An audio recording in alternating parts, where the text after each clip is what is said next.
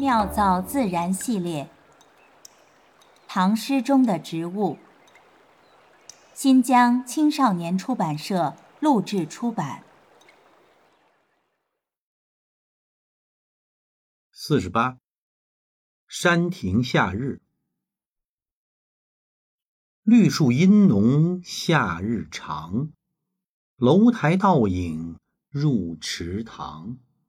水晶帘动微风起，满架蔷薇一院香。作者高骈，时间夏日。万曲一收。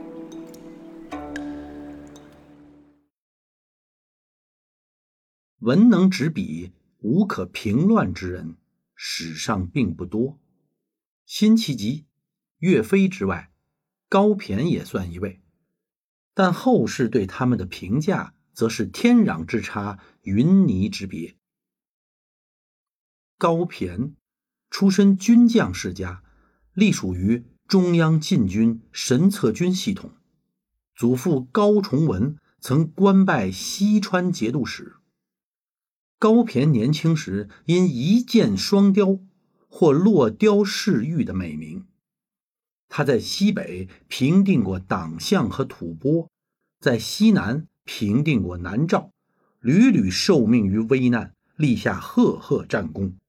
他主持修筑了大罗城，即现在的越南首府河内。熹宗乾伏二年，高骈沿着祖父的足迹，出任剑南西川节度使，逼退南诏。重修成都，深受百姓拥戴。就是这样一代宿将，最后竟因沉迷仙道、任用佞幸而晚节不保，死于非命。高骈究竟是被叛将毕士铎恼怒所杀，还是被能干的属下杨行密借刀杀人，已不可知。总之，是五代十国的真切写照。历史上，凡众叛亲离者，莫不是咎由自取。高骈横绝长流的文藻背后，严酷和滥杀也是出名的。贵苑笔谈描述高骈朱衣双简，清瘦多然，一代武将偏偏一副文士形貌，以文辞看人品，如同以貌判人，往往并不可信。不过这首《山亭夏日》写的的确轻小流畅，意味悠然，不同于晚唐诗的衰颓清寒，可独成一家。起首一句“绿树阴浓，夏日长”，乍看平淡，细读饶有趣味。既是在山上亭中，极目树荫浓密，正午时分，阳光直射，日影不移，更觉夏日。慵懒悠长，诗人欠了欠身，见清澈的池塘中倒映着绿荫里隐现的珠兰画栋，楼阁飞檐。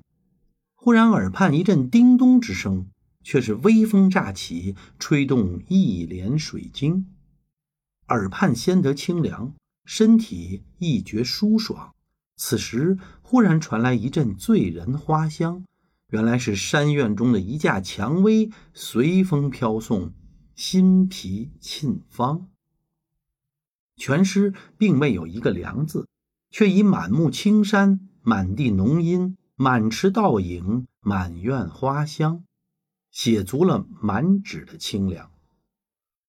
高骈生命中最后一首诗，作于他遇害那年的三月。人间无限伤心事，不得尊前折一枝。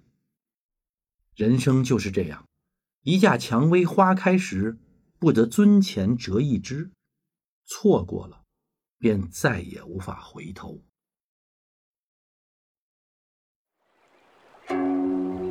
妙造自然，